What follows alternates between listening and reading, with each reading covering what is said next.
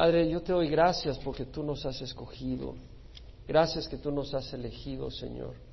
Gracias por haberme abierto a mí los ojos como nunca, lo que eso significa en este estudio de la palabra que hemos estado estudiando recientemente. Y la libertad que me da y el gozo que me da y la seguridad de saber, Señor, que no tenías que buscar una razón porque no la sabía. Simplemente me escogiste, a mí y a los que has escogido, Señor. Y eso nos da tanto gozo y agradecimiento y paz porque no tenemos que justificar con nuestras obras el que nos hayas escogido, porque ya es una realidad. Y te ruego, Señor, de que tú le des paz a cada uno de los que estamos acá el día de hoy, les des gozo, les des entendimiento de tu palabra.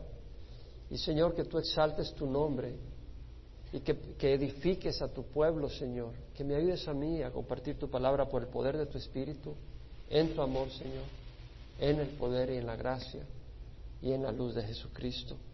Sé tú, Señor, en medio de nosotros. Gracias, Señor, que podemos confiar en ti Gracias, Padre, que nuestro corazón se llena en abundancia, en plenitud, Señor, por tu presencia. En nombre de Cristo Jesús, amén.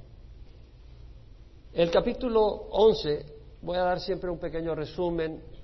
En la carta de Pablo a los romanos, los primeros ocho capítulos enfatiza el Evangelio de Jesucristo. Ya en el primer capítulo Pablo dice, no me avergüenzo del Evangelio porque es el poder de Dios para salvación de todo el que cree. Se necesita poder tanto para el judío como para el griego, porque en el Evangelio la justicia es un Evangelio universal, es para todo el mundo, es la única manera de ser salvo, porque en el Evangelio la justicia de Dios se revela por fe y para fe es una revelación, el hombre natural no puede conocer ese Evangelio, nadie se le puede ocurrir ese Evangelio, los filósofos griegos no lo podían descubrir, los filósofos de Harvard no lo pueden descubrir, tiene que ser revelado por Dios y por eso se lo tenemos que llevar a todo el mundo, porque si no lo conocen, no pueden ser salvos. Por eso dice Pablo, no me avergüenzo del Evangelio porque es el poder de Dios para salvación de todo el que cree, del judío primeramente y también del griego, porque en el Evangelio la justicia de Dios se revela por fe y para fe, como está escrito, más el justo por la fe vivirá. Es decir, aparte de la fe no hay manera de justificarte ante Dios, literalmente, no hay manera. Y Pablo lo dice, por cuanto todos pecaron y no alcanzan la gloria de Dios, siendo justificados gratuitamente por su gracia, por medio de la redención que es en Cristo Jesús. Esos son los ocho capítulos, Pablo habla de, de esta salvación por gracia a través de la fe. El capítulo 9, 10 y 11, Pablo habla sobre la situación de Israel. ¿Qué de Israel? Porque Israel como nación le dio la espalda al Mesías, lo crucificó, y si bien la iglesia nació con judíos, si eran judíos los primeros convertidos, posteriormente eh, el Sanedín, es decir, el cuerpo directivo, el gobierno de Israel, rechazó al cristianismo, lo persiguió y la mayoría de los judíos rechazaron la fe en Cristo Jesús y rechazaron la fe en su Mesías. Entonces Pablo mismo dice, yo tengo gran dolor, gran tristeza, dice, tengo gran tristeza y continuo dolor en mi corazón por mis hermanos en la carne, mis compatriotas. Pero entonces viene y desarrolla si Dios realmente ha descartado a Israel. Y en el capítulo 11 vimos, cuando empezamos el domingo pasado, Pablo dice, ¿acaso ha desechado Dios a su pueblo? De ningún modo, dice. Dios no ha desechado a Israel, no lo ha desechado para siempre. Y luego Pablo usa estas palabras haciendo una recuerdo, un recordatorio de Elías, en los días de Elías, cuando Jezabel, la esposa de Acab, había perseguido a los profetas de Jehová y los había matado. Y dice, bueno, en ese tiempo Elías se sentía solo y dice, Señor, he quedado yo solo, han derribado tus altares, han matado a tus profetas. Y, viene el Señor y le dice, me he reservado siete mil hombres que no han doblado la rodilla a Baal. Entonces, en los tiempos de Elías, Dios había reservado un remanente. Y Pablo dice, y de la misma manera también ha quedado en el tiempo presente un remanente conforme a la elección de la gracia de Dios. Ese remanente es elegido. No tiene nada que ver con las obras o, que uno se lo merezca. Ha quedado un remanente conforme a la elección de la gracia de Dios dentro de los mismos israelitas. Hay israelitas, judíos, que han venido al Señor aún ahora. Ayer oía un ratito, por unos minutos, eh, un mensaje de alguien, no era una conversación de alguien en una de las estaciones de radio cristiana, y hablaba esta persona que tenían en tal lugar una congregación donde había un grupo, una congregación mesiánica, donde habían judíos convertidos. O sea, hay un remanente judío. Ahora, en el capítulo 11, versículo 11, Pablo continúa con este asunto de si Dios ha descartado para siempre a Israel. Y, nos trae acá la enseñanza de que no, Dios no la ha descartado para siempre y no solo eso, sino que el rechazo temporal de Israel al Evangelio, lo que ha resultado es que el Evangelio vaya a las naciones de todo el mundo y sea salvación para el resto del mundo. Y es acá donde continuamos ahora. Versículo 11 al 14 vamos a leer. Digo entonces, ¿acaso tropezaron para caer? ¿Estamos hasta acá todos juntos en lo que he dicho? No nos hemos perdido. Ok. ¿Acaso tropezaron para caer de ningún modo? Pero por su transgresión ha venido la salvación a los gentiles para causarles celos. Y si, su transgresión es riqueza para el mundo y su fracaso es riqueza para los gentiles, ¿cuánto más será su plenitud? Pero a vosotros hablo gentiles. Entonces, puesto que yo soy apóstol de los gentiles, honro mi ministerio, si en alguna manera puedo causar celos a mis compatriotas y salvar a algunos de ellos. Entonces veamos que Pablo dice, digo entonces, ¿acaso tropezaron para caer? Y luego dice, de ningún modo. ¿Acaso tropezaron para caer? La idea es para caer y no volver a levantarse. Ellos tropezaron, tropezaron en la piedra de tropiezo, Jesucristo. Pero ahí se tropezaron para caer y quedar tirados de una vez para siempre. ahora, si hubiera sido así, Israel, como lo mencioné el domingo pasado, no estaría ahora en su tierra. En el año 70 fueron destruidos por Roma, fueron llevados al exilio, cautivos. ¿Y qué es lo que vemos ahora? Por dos mil años. Hitler los trató de destruir, pero por dos mil años se conservaron como, como pueblo, no como nación, porque fueron sacados de su país y dejaron de ser país, pero no dejaron de ser un pueblo, una raza, un grupo. Y ese grupo regresó en 1948. Y ahí están en esa. Es porque Dios si bien los ha disciplinado, Dios no los ha descartado para siempre. ¿Por qué? Porque Dios hizo promesas a través de Abraham, Isaac, Jacob, a través de los profetas, de que Israel iba a ser cabeza de las naciones y que un israelita descendiente de David iba a gobernar desde Jerusalén al resto del mundo. Entonces Israel como nación no puede desaparecer para siempre. Dios tiene un plan y es lo que está hablando Pablo. Ahora dice, pero su transgresión ha venido por su transgresión ha venido la salvación a los gentiles para causarles celos. Ahora, Israel no estaba llevando a cabo su labor evangelizadora en el mundo. O sea, ellos decían que los gentiles eran para alimentar el fuego del infierno. Eh, ellos no, no, no, no estaban mostrando esa compasión. Ahora, el deseo de Dios revelado en el Antiguo Testamento es que todo el mundo conociera al Señor y su salvación. Vaya a Segunda de Crónicas, capítulo 6, versículos 32 y 33. Es que es importante conocer el corazón del Señor, porque es lo que venimos a hacer, conocer de Dios. Segunda de Crónicas, capítulo 6, versículo 32 y 33. Cuando Salomón, ungido por el Espíritu Santo, está dedicando el templo que ha construido, dice, en cuanto al extranjero que no es de tu pueblo, Israel, está hablando del extranjero, cuando venga de una tierra lejana a causa de tu gran nombre y tu mano poderosa y tu brazo extendido. ¿Por qué? Porque Israel si hubiera sido fiel a Dios, Dios jamás los hubiera removido en ningún momento, se hubieran fortalecido como ninguna otra nación, nadie les pudiera hacer ni cosquilla a Israel, y prosperarían de una manera increíble. De manera que las naciones buscarían, las personas, buscar el apoyo de, Israel, llegar a conocer el Dios de Israel, un Dios tan maravilloso. Pero ellos en vez de hacer eso abrazaron los ídolos de los vecinos. En vez de que los vecinos vieran la gloria de Israel, ellos terminaron abrazando los ídolos de los vecinos. En vez de que los vecinos vieran la gloria del Dios de Israel, pero porque Israel no fue fiel. Pero de todas maneras, acá está diciendo el Señor, cuando ellos vengan a orar a esta casa, escucha tú desde los cielos, desde el lugar de tu morada, y haz conforme a todo lo que el extranjero te pida, para que todos los pueblos de la tierra conozcan tu nombre, para que te teman como te teme tu pueblo Israel, y para que sepan que tu nombre es invocado sobre esta casa que he edificado. Vemos el corazón de Dios tocando a Salomón en ese momento. Isaías capítulo 49, versículo 6. Poca cosa es que tú seas mi siervo para levantar las tribus de Jacob y para restaurar a los que quedaron de Israel. También te haré luz de las naciones para que mi salvación alcance hasta los confines de la tierra.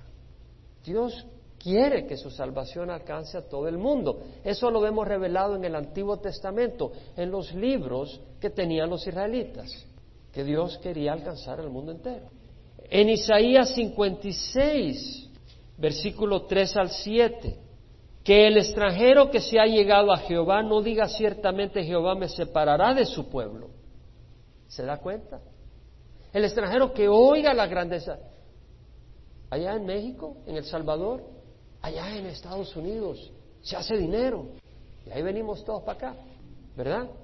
Entonces, la idea es, allá en Israel hay un Dios increíble y no va a haber pobreza. Allá no hay pobreza. Los que se abrigan a ese Dios y ahí te reciben. Ahí te reciben. No sale la, migra a sacarte. Ahí puedes ir. Y, y es un Dios poderoso que abrió el mar rojo y se abrió el Jordán. Y ahí vendría todo el mundo.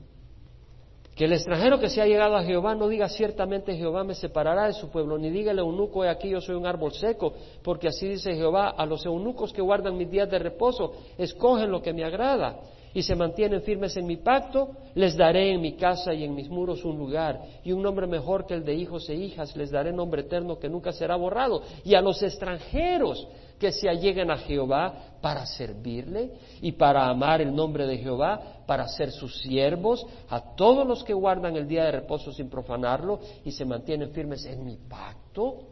O sea, los extranjeros podían entrar en el pacto del pueblo de Dios.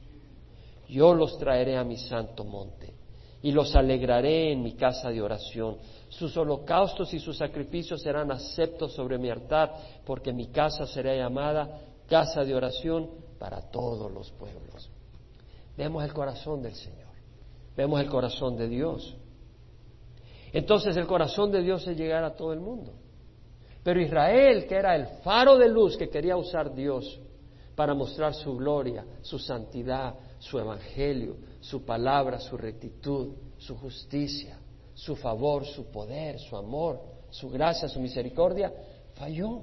Y de nuevo, en vez de irradiar la luz de Dios y alcanzar a los vecinos, abrazó a los ídolos de los vecinos.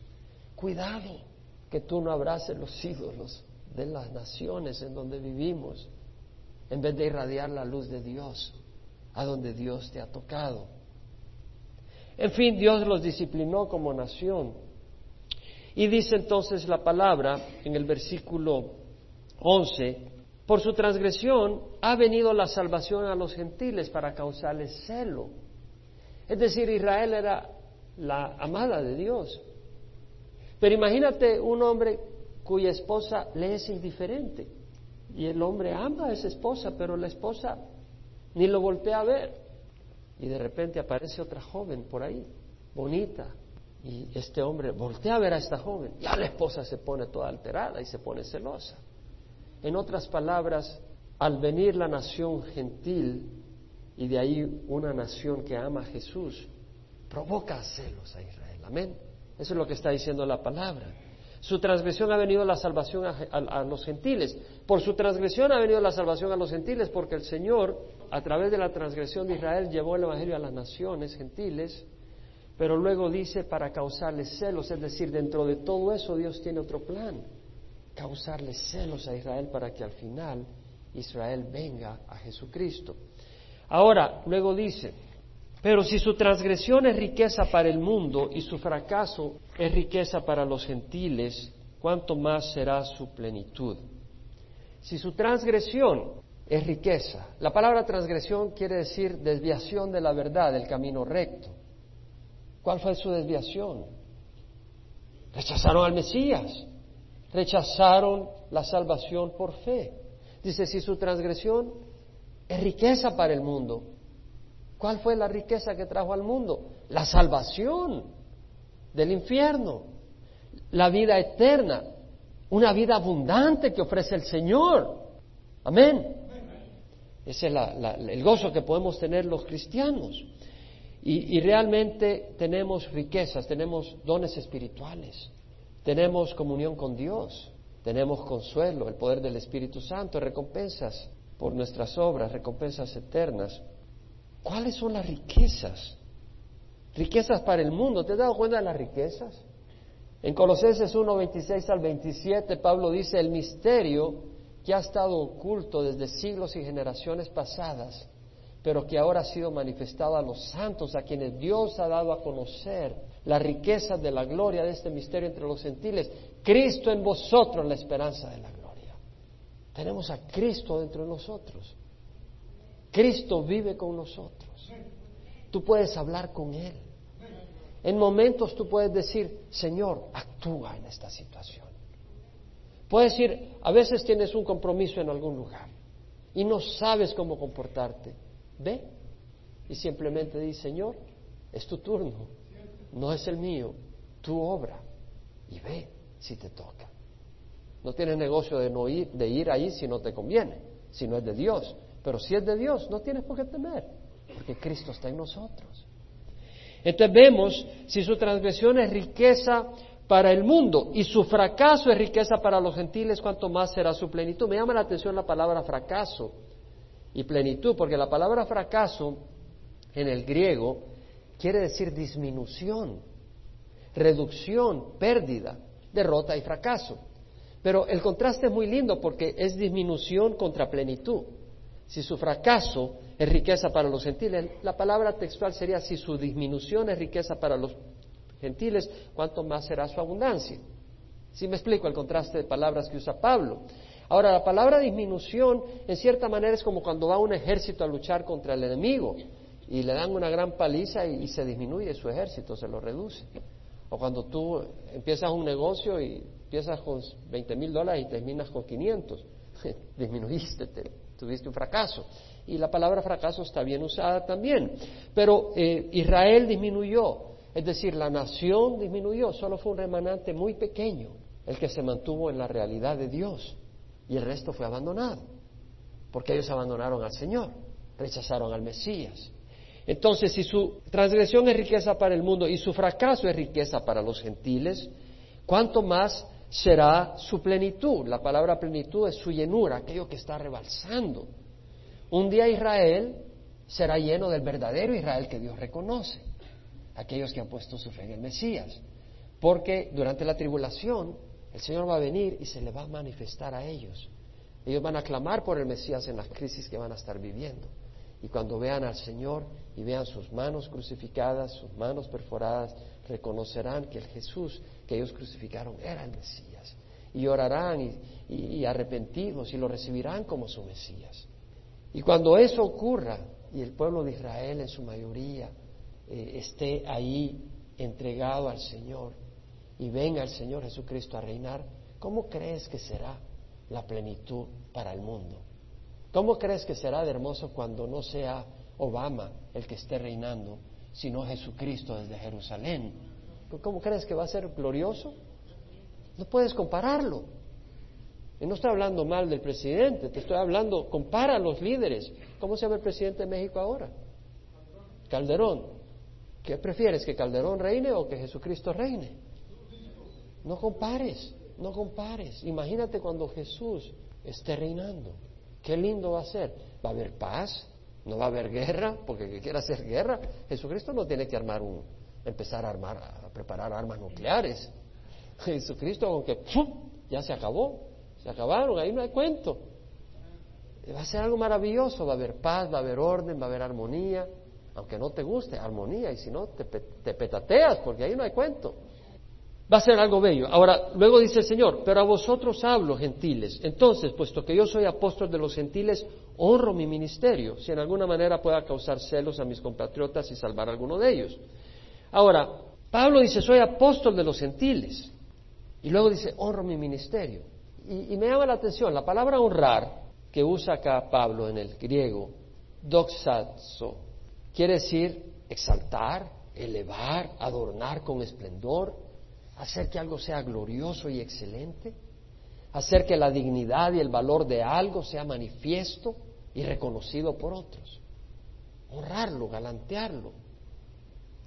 Y su ministerio, la palabra ministerio no es una palabra que a veces usamos acá y, y le damos un sentido que no es. Es diaconía, que quiere decir servicio, algo que uno hace bajo las órdenes de un amo. De hecho, la palabra viene de diáconos, la palabra diáconos es un siervo, alguien que ejecuta órdenes. El sirviente de un rey, el mesero que sirve la bebida y los alimentos. Yo soy un mesero, yo le sirvo la palabra de Dios al pueblo del Señor. Soy un mesero, sirvo el pan, somos siervos. Pero esa es la palabra que usa Pablo. Honro mi ministerio. Pablo sabía claramente cuál era su ministerio, lo acaba de declarar, apóstol de los gentiles. Pablo apreciaba su ministerio. Cuando tú veías a Pablo decías, ese hombre, mira qué ministerio, mira lo que es ser un apóstol, mira la dedicación, mira el sacrificio, mira la entrega, mira el valor con que le da a ese ministerio, mira cómo lo lleva a cabo. Ese hombre sufre sin dormir, naufraga, lo golpean y ahí está. ¿Cómo lleva a cabo su ministerio? Pablo sabía que era algo maravilloso. De hecho, en número 18, 7, no vaya ahí, cuando el Señor le da el sacerdocio a Aarón y a su descendencia, les dice, os doy el sacerdocio como un regalo para servir. Pero el extraño que se acerque morirá. Es decir, ese ministerio no es para un extraño. No es para uno que no sea del linaje de Aarón. Y si se acerca, muere. El sacerdocio es un privilegio, es un regalo. Ahora, cuando estaba leyendo eso, bling, bling, bling, bling, y empezaron a correr muchas cosas en mi mente. Y una de ellas es que nosotros somos sacerdotes. En 1 Pedro 2.9, Pablo, Pedro dice, vosotros sois linaje escogido, real sacerdocio, nación santa, pueblo escogido, ¿qué dice? Pueblo escogido por Dios para anunciar las virtudes de aquel que nos llamó de las tinieblas a su luz admirable.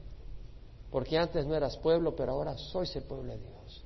Antes no habías recibido misericordia, pero ahora habéis recibido misericordia. Pues sois linaje escogido, real sacerdocio, nación santa, pueblo adquirido para posesión de Dios.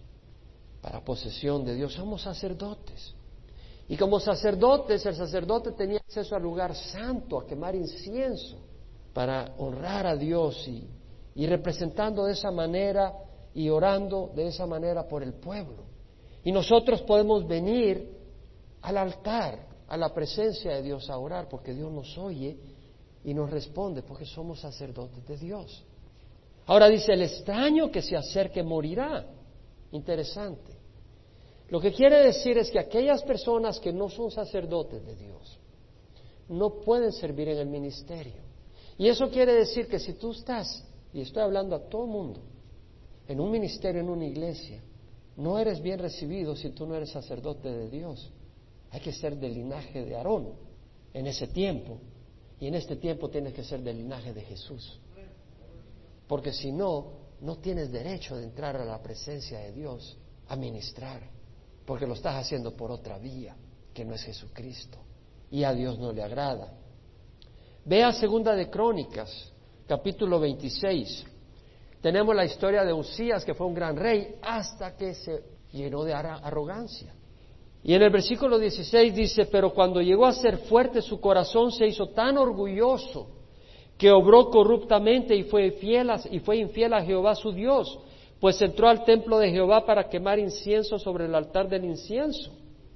Eso solo era para los sacerdotes. Entonces el sacerdote Azarías entró tras él y con él ochenta sacerdotes de Jehová, hombres valientes, y se opusieron al, rey Usías y le dijeron, no te corresponde a ti, Usías, quemar incienso a Jehová, sino a los sacerdotes hijos de Aarón, que son consagrados para quemar incienso. Sal del santuario porque has sido infiel y no recibirás honra de Jehová Dios. Usías quería tomarse un privilegio que solo Dios puede dar. Y en ese tiempo solo los descendientes de Aarón podían tener ese privilegio de ir. Y ahora lo tenemos todos los que hemos recibido a Cristo Jesús. Pablo entendía eso. Pablo honraba ese ministerio. Pablo se sentía honrado y honraba el ministerio al que Dios lo había llamado como sacerdote de Dios y específicamente como un apóstol de los gentiles. Ahora mira lo que le pasó a Usías en el versículo 19. Usías con un incenciario en su mano para quemar incienso se llenó de ira y mientras estaba airado contra los sacerdotes, la lepra le brotó en la frente delante de los sacerdotes en la casa de Jehová junto al altar del incienso. En el versículo 21 leemos, el rey Usías quedó leproso hasta el día de su muerte y habitó en casa separada ya que era leproso porque fue excluido de la casa de Jehová. Te digo, si tú no has recibido a Jesucristo, no haces nada haciendo un ministerio, vas a quedar excluido de la casa de Dios. Amén. Y quiere decir que nosotros tenemos un lindo privilegio, un lindo privilegio los que tenemos al Señor.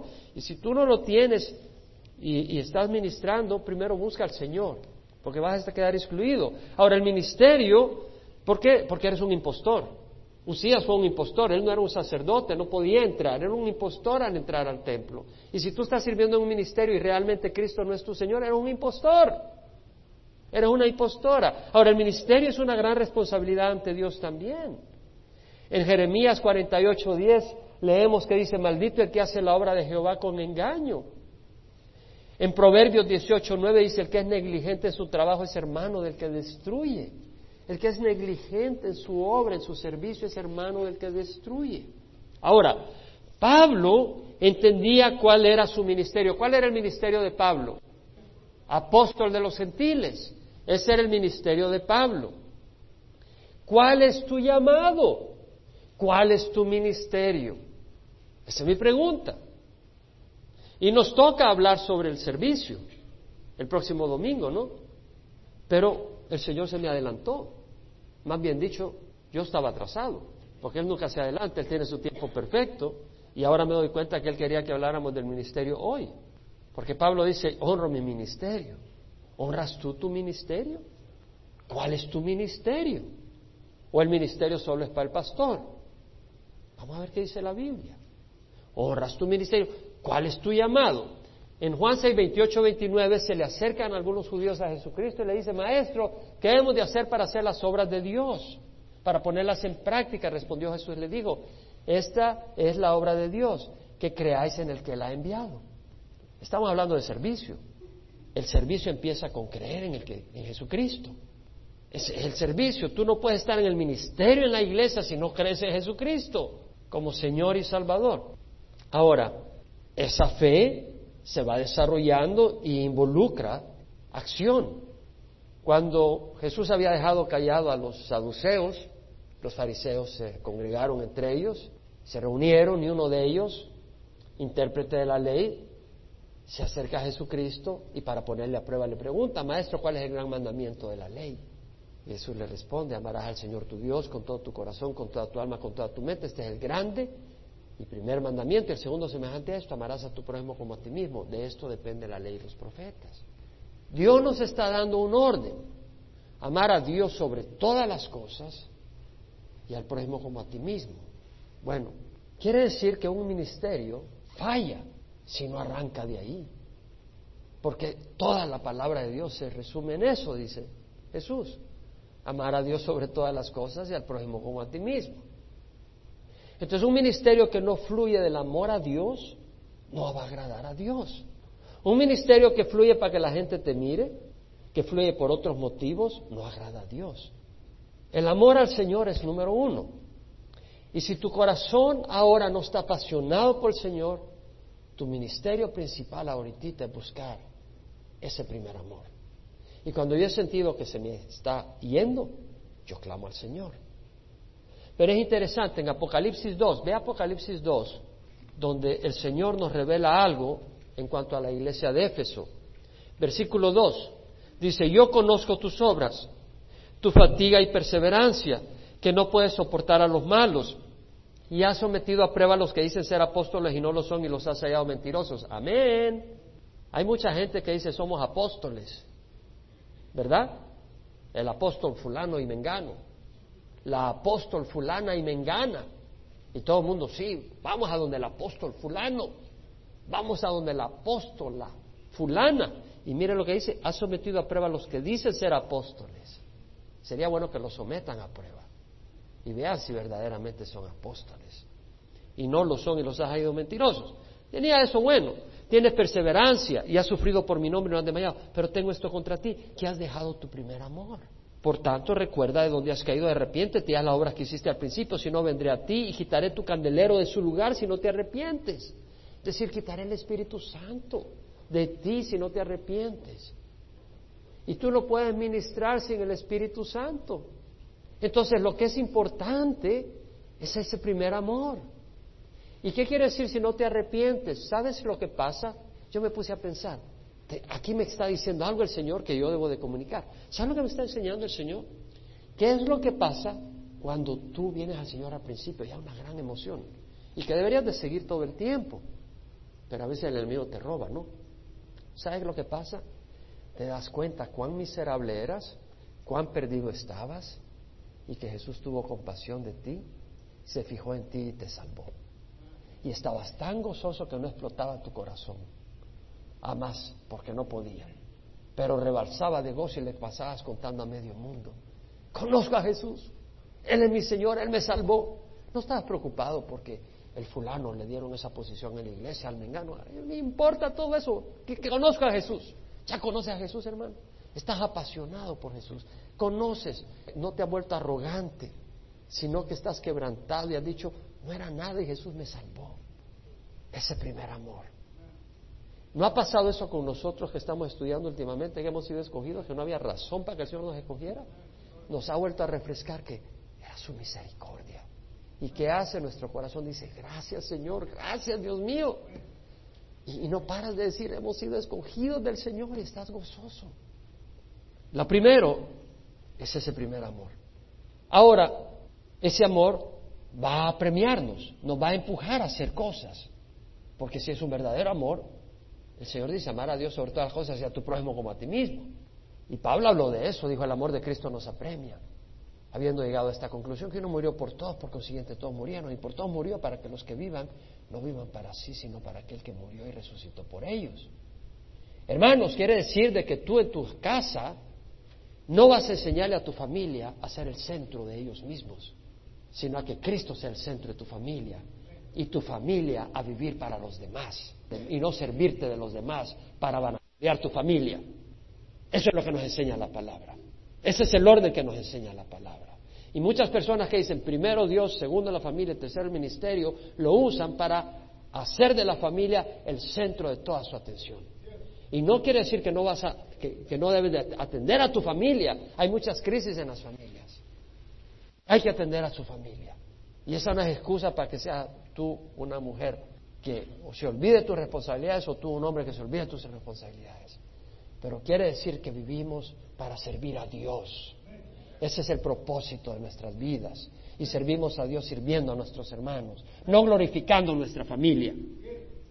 Esto no es popular en muchas iglesias, pero usted verifique si es de Dios o no. Porque a mí no me interesa ser popular, a mí me interesa ser fiel al Señor. ¿Cómo vamos a llevar a cabo ese servicio de amar a los demás? En 1 Juan 3:18, Jesús a través de Juan dice, hijos, no nos amemos de palabra ni de lengua, sino de hecho y verdad. Hay que ponerle masa a ese pensamiento. Bueno, en Mateo 28, ¿qué, leímos? Que el Evangelio es una revelación de Dios.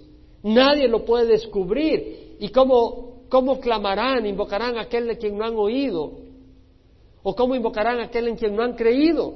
¿Y cómo creerán en aquel de quien no han oído? ¿O cómo irán sin haber quien les predique? ¿Y cómo predicarán si no son enviados? Cuán hermosos son los pies de los que anuncian el Evangelio de la paz. Y nosotros tenemos ese Evangelio. Entonces, si amamos a nuestro prójimo, vamos a compartir con ellos el Evangelio. A menos que no creas que sin Cristo te vas al infierno. ¿Quién de ustedes cree que si Cristo te vas al infierno, levanta la mano? ¿O te da vergüenza aún dentro de la iglesia creer eso? ¿Quién de ustedes cree que sin Cristo te vas al infierno? Si lo crees de corazón, harás algo por tu prójimo. Hombre, cumple tu ministerio. Primera Corintios 11. Quiero que sepáis, versículo 3, que la cabeza de todo hombre es Cristo. Y la cabeza de Cristo es Dios y la cabeza de la mujer es el hombre. Quiero que sepáis, dice Pablo, que la cabeza de todo hombre es Cristo y la cabeza de la mujer es el hombre y la cabeza de Cristo es Dios. Hombre, cumple tu ministerio. Quiero que sepáis que la cabeza de todo hombre es Cristo. Tu ministerio es obedecer. Un siervo recibe órdenes. ¿Quién es tu cabeza? Si Cristo es tu cabeza, le obedeces. Y tu ministerio es obedecer a Cristo. Sé cabeza en tu hogar, porque dice la cabeza de la mujer es el hombre. Entonces tú tienes responsabilidad de obedecer de tu cabeza y ser cabeza en tu hogar. Eso quiere decir que debes de guiar tu hogar en las decisiones importantes. Cuando viene una decisión importante, ay, dile a Panchita, porque yo estoy ocupado, hijo, a ver qué se hace. Y tú ahí estás viendo el fútbol. ¡Las chivas! ¡Eh, gol! Espérate, espérate, que vamos a perder el partido. Y tú estás perdiendo tu casa, perdiendo a tus hijos, porque tú no eres cabeza para guiar tu hogar en las decisiones importantes. Guíalo en decisiones importantes. No seas perezoso. No se las dejes a tu esposa. No quiere decir que no vas a hablar con tu esposa, pero tú tienes responsabilidad. Toma la responsabilidad y da guía espiritual a tu hogar. Da guía espiritual, establece prioridades. Tienes que establecer prioridades y ahí, mujer, deja y honra que tu esposo establezca esas prioridades espirituales y que establezcas orden espiritual en tu casa. Ah, no, ya tiene 15 años, puede traer la Playboy, porque ya tiene 15 años. Sí, pero la está trayendo a tu casa. Tú estás pagando la renta. Tú no tienes por qué admitir basura en tu casa. Tú puedes poner orden y debes de poner orden. Y ahí están viendo la televisión y están viendo programas que no son decentes, que no honran a Dios. Y, y, le pones televisión a tus hijos en sus cuartos. De manera que cuando tú estás dormido o dormida, ahí en sus cuartos tus hijos están viendo cualquier basura. ¿Es eso ser cabeza espiritual de tu hogar? ¿Es eso guiar tu hogar como Dios te ha pedido que lo guíes? ¿Cuidar de tu hogar como Dios? No, no lo estás haciendo. No estás cumpliendo tu ministerio. Debemos de hacerlo con amor y paciencia, que solo es espiritualmente se puede lograr. Y también provee para tu hogar. Hombre, tienes esa responsabilidad de proveer para tu hogar. Estoy hablando no proveer problemas, sino proveer económicamente. Amor, guía y disciplina a tus hijos. Qué triste cuando un padre no disciplina a sus hijos. No digo que los aplastes, pero que los disciplines. Que tomes acción cuando no están obedeciendo. Pero que sea una acción guiada por Dios, no por tu ira. Estoy hablando a los hombres. Pon disciplina, pon orden. ¿Cómo es eso que los niños estén viendo 10 horas de televisión al día? Ponle disciplina.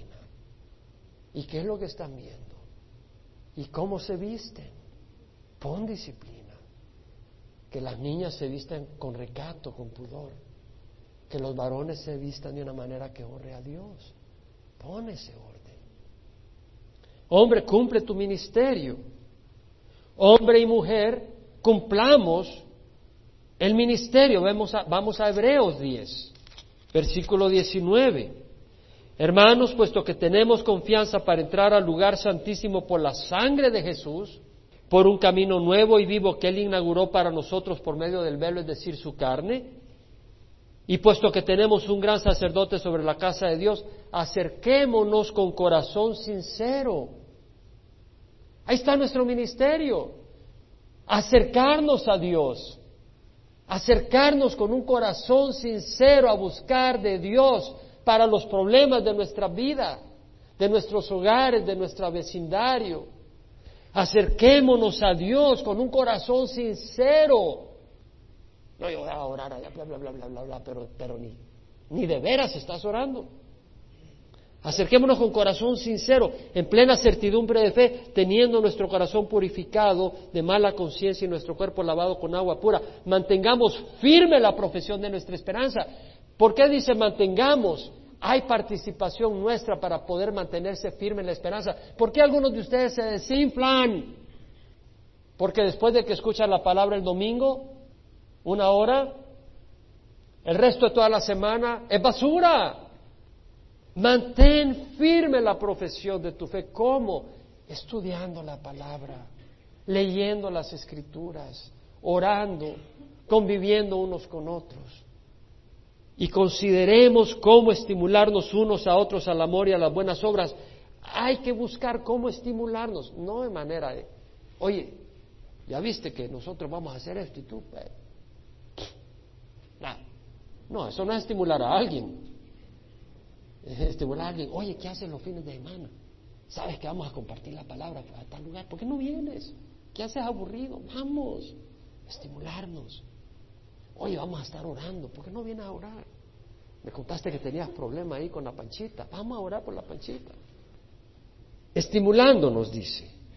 Y ahora mira bien, no dejando de congregarnos.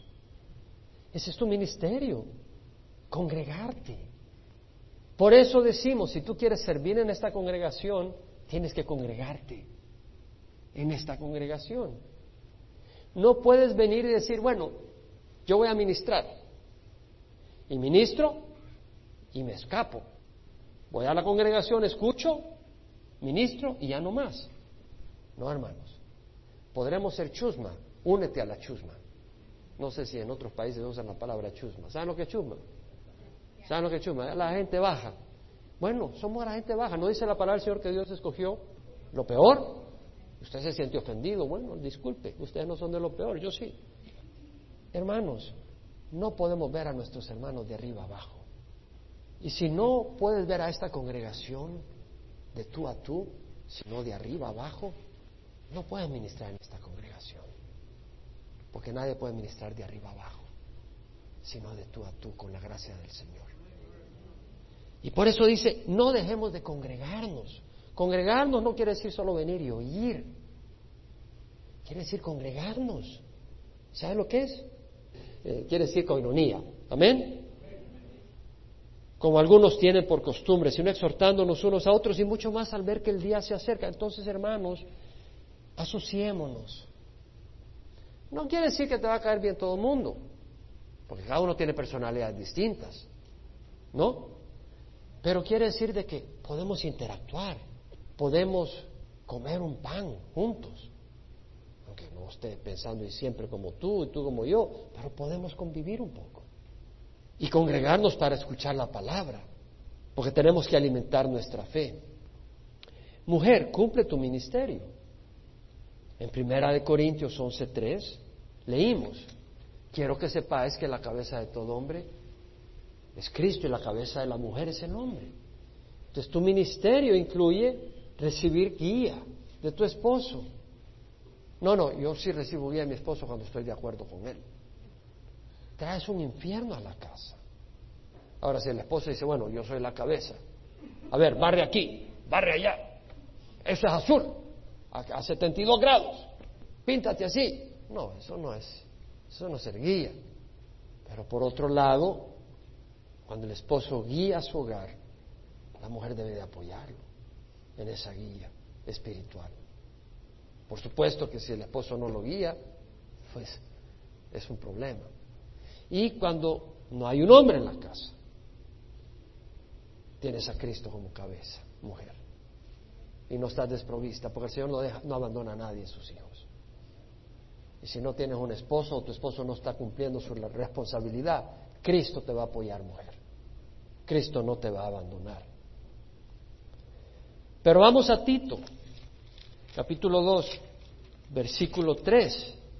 Pablo le da instrucciones a Tito sobre las responsabilidades de las ancianas, las mujeres maduras en la iglesia, y tienen un ministerio. Dice, las ancianas deben ser reverentes en su conducta, no calumniadoras. ¿Sabe lo que quiere decir no calumniadora? No chismosas. ¿Sabe? No chambrosas. Eso es lo que quiere decir. Y algunas lo aprenden de sus maridos, son calumniadores y chambrosos, porque no solo son las mujeres.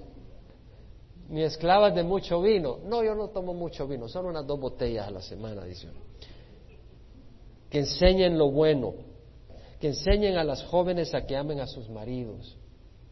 ¿Se da cuenta? A que amen a sus hijos. Eso hay que aprenderlo, no es natural. A ser prudentes no es natural la prudencia. Puras, en su manera de vestirse, hacendosas en el hogar, amables. Ahora, cuidado, porque algunos dicen, ah, tienes que ser hacendosa, la mujer va y trabaja y luego regresa y el hombre le deja todo, todo el trabajo de la casa también, porque tú eres la mujer. Eso no es ser cabeza, eso es ser abusivo. Hacendosas en el hogar, amables, sujetas a sus maridos para que la palabra de Dios no sea blasfemada. Asimismo exhorta a, las a los jóvenes que sean prudentes. Entonces vemos que la mujer tiene un ministerio en su hogar y dentro de la iglesia con otras mujeres. Amén. Hay ministerio. Ahora, en la iglesia como congregación, Pablo honraba su ministerio y lo hacía con excelencia.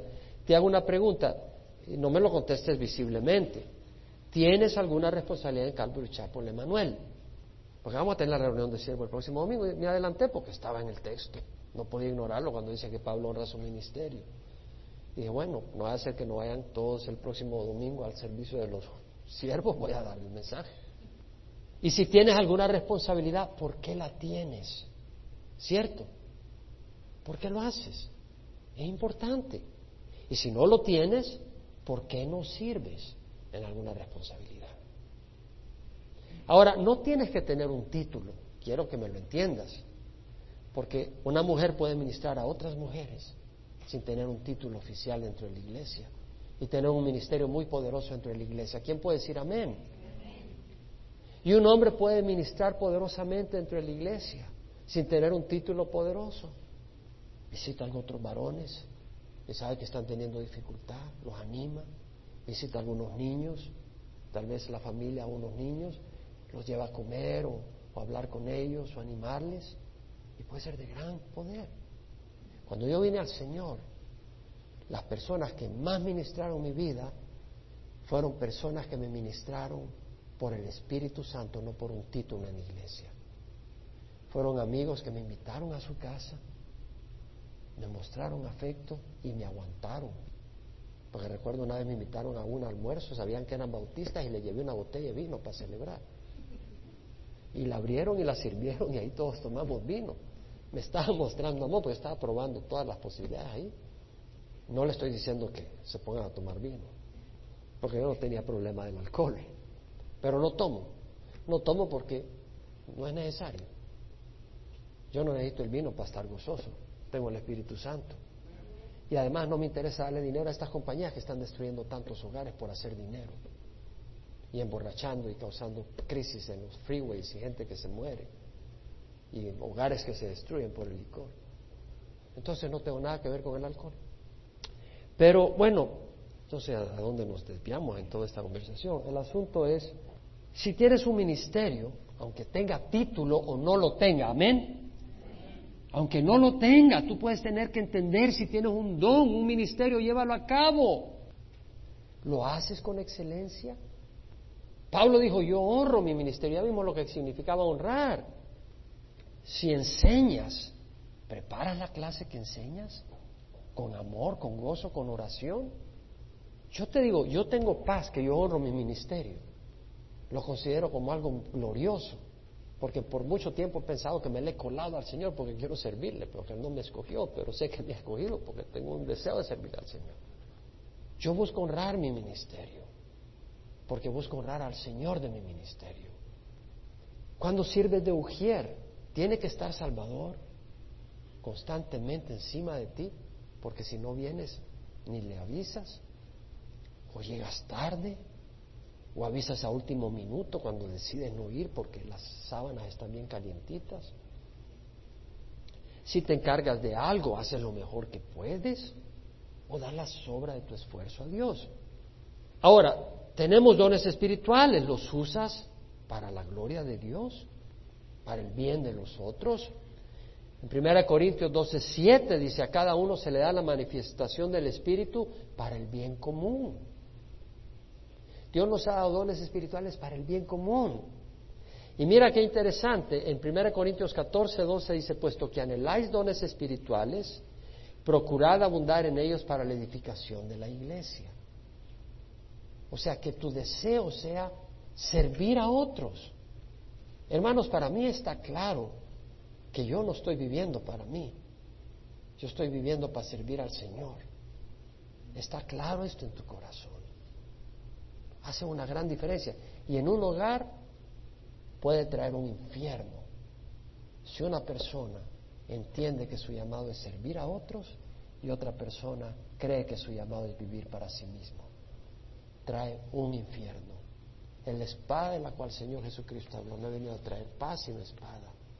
Los enemigos de un hogar serán los de su propia casa. Me llama la atención que el Espíritu Santo te ha dado dones según su voluntad. ¿Sabes lo que quiere decir eso? Que Dios es personal con cada uno de nosotros.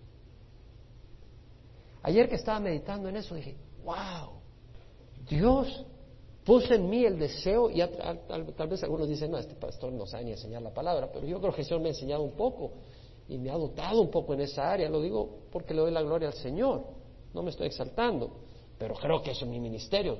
O sea, Pablo dijo, yo soy apóstol a los gentiles, yo siento que el Señor me ha dado el ministerio de enseñanza. Al principio yo creí que Dios me estaba dando el ministerio de evangelismo, porque al principio el Señor me hizo en evangelismo. Y me apasiona, la palabra de Dios, pero nunca creí que el Señor me iba a usar en enseñanza. Pero el Señor me fue llamando en esa área. Pero lo que me da la atención es que dice Pablo en Corintios 12, 11, todas estas cosas las hace una y el mismo Espíritu distribuyendo individualmente a cada uno según la voluntad de Él. Qué lindo. El Espíritu Santo da dones espirituales a cada uno y no los mismos necesariamente a todos.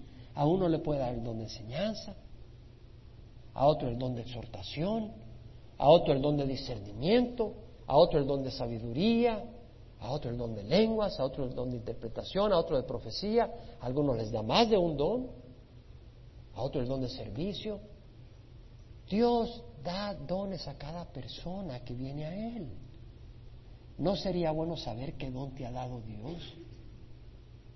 Si Él se ha molestado en derramar un don sobre tu vida con el propósito que lo uses. En 1 Corintios 12:5 dice, hay diversidad de ministerios, pero el Señor es el mismo. El Espíritu da sus dones y el Señor es el que da el ministerio. Para ejercer un ministerio se necesita un don. Para ejercer el, don, el ministerio de pastor tienes que tener el don de enseñanza. No puedes ser un pastor sin enseñar la palabra de Dios. Para poder servir en alguna área, tienes que tener el don de servicio. En particular, hay donde, donde tú te esfuerzas. Ahora, ¿estamos conscientes que Dios tiene un lugar para nosotros en su obra? ¿Estás tú consciente? Porque dice hay diversidad de ministerios. ¿Estás consciente que Dios tiene un ministerio en tu vida? Y cuando te gusta algo, es porque Dios lo ha puesto. ¿Por qué pone nosotros tanto el querer como el hacer según su beneplácito? Es decir, no quiere decir que no implique trabajo. Yo trabajo, yo me preparo. No quiere decir que no dependo del Señor, pero me preparo, me aparto. Yo me aparto el sábado. Me aparto a estudiar la palabra, me aparto a estar consciente en el Señor, buscando del Señor. Me aparto a orar por la congregación, por nombre, para que venga con un buen espíritu a enseñar la palabra por ovejas por las que he orado primero antes de hablarles la palabra. ¿Estás consciente que Dios tiene un ministerio para ti? Porque lo tiene. En 1 Corintios 12, 18, Pablo dice, Dios ha colocado a cada uno de los miembros en el cuerpo según le agradó. ¿A dónde puso Dios el brazo? ¿Lo puso en la rodilla? No. Lo puso en el hombro, ¿no? Lo que está diciendo es que Dios te ha puesto a ti con ciertos dones, ciertas características en cierto lugar, con un propósito, ministrar en ese lugar, usándote a ti. Dios te quiere usar a ti, sí a ti. Dios me quiere usar a mí. Créemelo, que para mí es un privilegio. No te lo digo de los labios. Mi Dios sabe que para mí es un gran privilegio servirle. Es un privilegio santo. No lo toco con las manos, lo abrazo con el corazón. Es un privilegio servir al Señor. En 1 Corintios 12, 20 al 21, Pablo dice, hay muchos miembros, pero un solo cuerpo. Y el ojo no puede decir a la mano, no te necesito, ni tampoco la cabeza a los pies, no os necesito. Necesitamos unos de otros, porque Dios derrama distintos dones en distintas personas. En primera de Pedro 4, versículo 10, según cada uno ha recibido un don especial, cada uno ha recibido dones úselo. Es un mandato. Sirviéndoos los unos a los otros como buenos administradores de la multiforme gracia de Dios. Eres administrador de la gracia de Dios. ¿Quién puede decir amén? El que habla, que hable conforme a las palabras de Dios. No hay utilidad para que un pastor predique la palabra si no sabe qué es la palabra de Dios.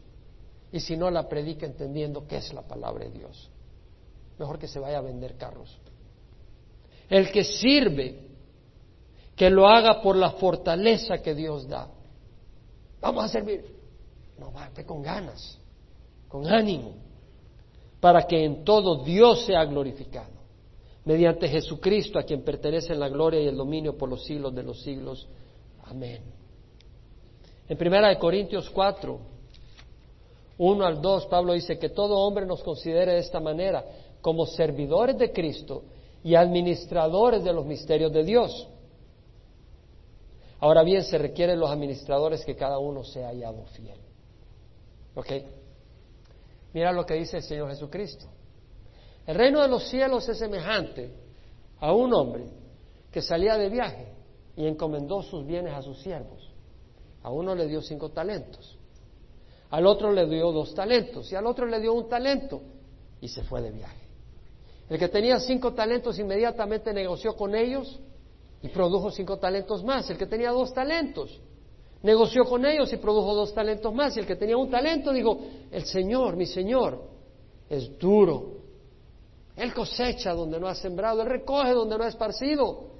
Voy a esconder, tengo miedo, voy a esconder este talento debajo la tierra. Y al cabo de mucho tiempo llegó su señor y hizo cuentas con el que había hecho cinco, que le había dado cinco talentos. Le dice, a ver, hagamos cuentas. Dijo, Señor, me diste cinco talentos, trabajé y hice cinco más. Buen siervo, bueno y fiel. Sobre lo poco fuiste fiel, sobre lo mucho te pondré. Entra en el gozo de tu Señor. Hizo cuentas con el que había tenido dos talentos. A ver, hagamos cuenta. Señor, me diste dos talentos, aquí hay dos más. Bien, siervo bueno fiel. En lo poco fuiste fiel, sobre lo mucho te pondré. Entra en el gozo de tu Señor. El que tenía un talento, dijo, Señor, sé que tú eres un hombre duro y que tú cosechas donde no has sembrado y recoges donde no has esparcido. Así que yo escondí ese talento. Pero aquí está, es tuyo, tómalo, Señor. El Señor le dice, siervo malo, malo por pensar así de mí y perezoso, porque ha buscado una excusa para estarse soplando las uñas y viéndote el pelo en el espejo y paseando en las discotecas. No dice eso en la escritura. Si lo está buscando, no lo va a hallar en la traducción. Siervo malo y perezoso. Sabías que soy duro, que no es cierto. Y que cosecho donde no sembré y recojo donde no esparcí. Debía siquiera haber puesto este talento en el banco para que siquiera hubiera recogido intereses. Pero ahora quiten el talento y déselo al que tiene diez, porque el que tiene, más se le dará. Y al que no tiene, hasta lo que tiene se le quitará. Y échenlo ahí en las tinieblas, en el lugar donde será el, el, terror, el titiritear de dientes, el infierno. Y realmente yo, entre más estudio la palabra, más conozco del Señor. Lo que, ¿Quiénes han estado estudiando Romanos con nosotros? ¿Hemos recibido más del Señor? Los que hemos tenido, hemos recibido más.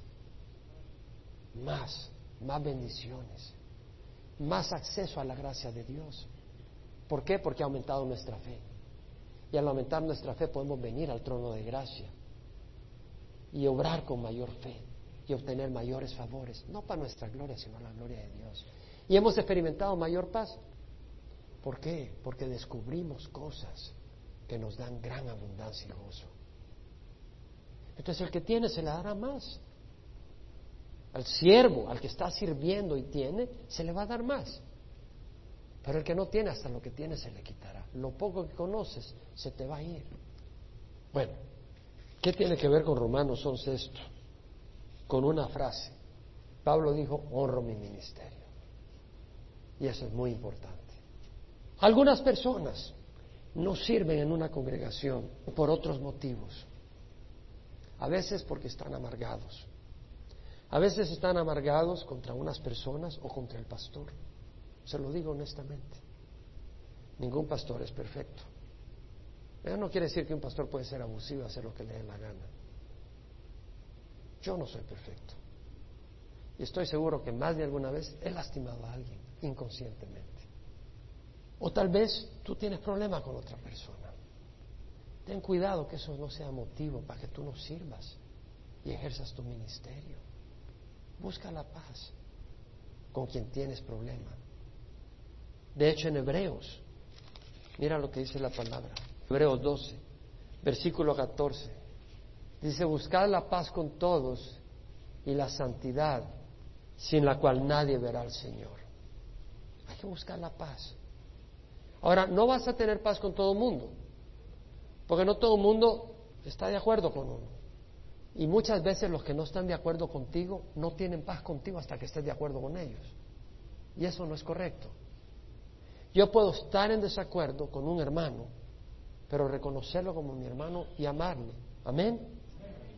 Por ejemplo, nosotros tenemos ministerio en Sudamérica, pienso ir este año. Puede que algún hermano me diga, Jaime, no estoy de acuerdo contigo. Ok, pero no por eso vas a entrar en pleito conmigo, ¿no? Y eso es importante en los hogares.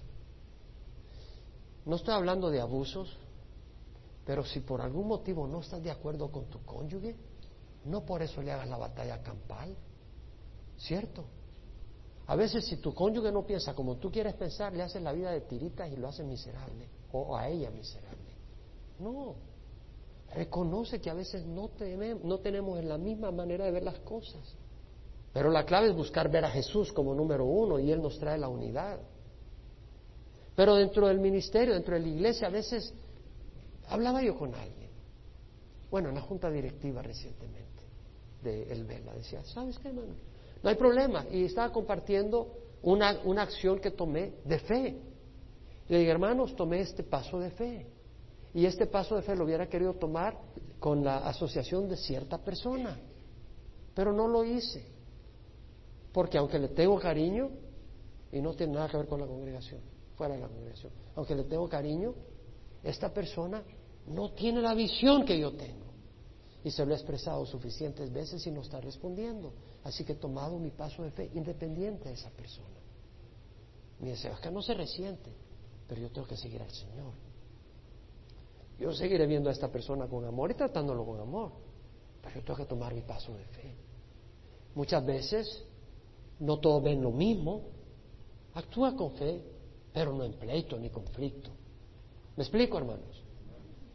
Mira lo que dice el versículo 15, mirad bien, mirad bien, de que nadie deje de alcanzar la gracia de Dios, de que ninguna raíz de amargura brotando cause dificultades y por ellas muchos sean contaminados.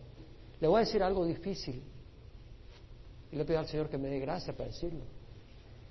Hay situaciones donde tú no te ves ojo con ojo con el pastor. Porque a veces puede ser que el pastor te haya fallado y, la cosa sea seria y bueno, ni modo, tienes que tomar acciones. Pero a veces tal vez tú estás molesto por algo, con el pastor o con alguien dentro de la congregación. Y empieza a haber amargura en tu corazón. Y lo empiezas a manifestar no queriendo tener nada que ver con el ministerio dentro de la iglesia. Ten cuidado, porque tu raíz de amargura puede contaminar a muchos. Yo te voy a invitar, si tú eres una de esas personas, que busques del Señor y busques sanidad, porque no quieres ser conocido como una persona cuya amargura ha contaminado a otros. Que ese no sea tu ministerio. Y si tú crees que ese es tu ministerio, yo te invito a que tomes la puerta y busques otro lugar. Porque la raíz de amargura contamina a muchos. Y muchas veces la raíz de amargura se convierte en un espíritu divisivo. Y las escrituras hablan de amonestar a la persona que es divisiva. Y dice de amonestarla una vez, tal vez dos, pero si no entiende, mostrarle la puerta. Lo más importante, hermanos, es buscar la unidad. Un espíritu divisivo no debe existir en ningún ministro de esta congregación. Pablo dice en el versículo 14, en el 13, honro mi ministerio si en alguna manera puedo causar celo a mis compatriotas y salvar a alguno de ellos. Es decir, lo que Pablo está diciendo acá es que él está buscando causar celo en sus compatriotas para salvar a algunos. ¿Cómo? Es como aquel niño que dice, mira, yo tengo zapatos nuevos, mira qué bonitos, y ya el otro le dice, papá, cómprame zapatos como los de fulano. O la niña dice, mira mi vestidito, qué bonito, mira de marca, y, ya va la otra niña a su mamá, mamá, cómprame un vestidito como ese. Entonces Pablo dice, yo quiero mostrarle a ellos que yo ya tengo al Mesías judío, que ya vino, que hay poder, mira la sanidad, mira los milagros de sanidad, mira la comunión del Espíritu Santo, mira todo lo que estamos gozando y a través de eso causar que ellos tengan celos y deseos de tener lo mismo. Y salvar a alguno de ellos, que ellos digan, yo quiero tener a este Jesús. Y salvar a alguno de ellos, dice la palabra del Señor. ¿Qué quiere decir? Que el judío, por ser religioso y por tener celo religioso, no era salvo. La salvación es únicamente a través de Jesucristo. Eso es lo que está diciendo. Nadie se salva sin Cristo. Y luego dice, porque el excluirlos si el excluirlos a ellos es la reconciliación del mundo, ¿qué será su admisión sino vida entre los muertos? La palabra reconciliación en el griego quiere decir intercambio justo en los cambiadores de moneda, intercambio de valores, como cuando alguien va y lleva mil dólares. Y dice, ¿cuánto? Trece mil pesos, o sea, más o menos la, tasa de cambio, dependiendo. Trece mil pesos, ya, tú dirás, ok, aquí están eh, mil dólares, a ver cuánto. No, me diste diez mil, aquí no estamos en paz, aquí no estamos en orden. Dame trece mil, que es lo que debe ser. Ya, aquí trece mil, ok, estamos bien. No hay problema. Es justo, tu parte y mi parte. Yo te di diez mil, tú me diste trece mil, estamos en orden. Eso es lo que quiere decir reconciliación, un ajuste de diferencias. Y acá lo que está diciendo Pablo, en versículo 15, que si el excluirlos a ellos es la reconciliación del mundo. Es decir, del mundo con Dios. El mundo tenía una deuda enorme, pues hay que pagarla. Dios mandó a su Hijo, tomó cuerpo como nosotros, y como uno de los nuestros, Él fue y presentó el pago por la deuda, el pago completo, no menos, lo completo. Y cuando lo presentó como pago completo, como un intercambio de valores, hubo esa reconciliación. Y eso lo dice Pablo. Dios estaba en Cristo reconciliando al mundo consigo mismo, no tomando en cuenta a los hombres sus transgresiones. Y nos ha encomendado a nosotros la palabra de reconciliación. Por tanto, somos embajadores de Cristo. Como si Dios rogara por medio de nosotros, en nombre de Cristo rogamos reconciliados con Dios.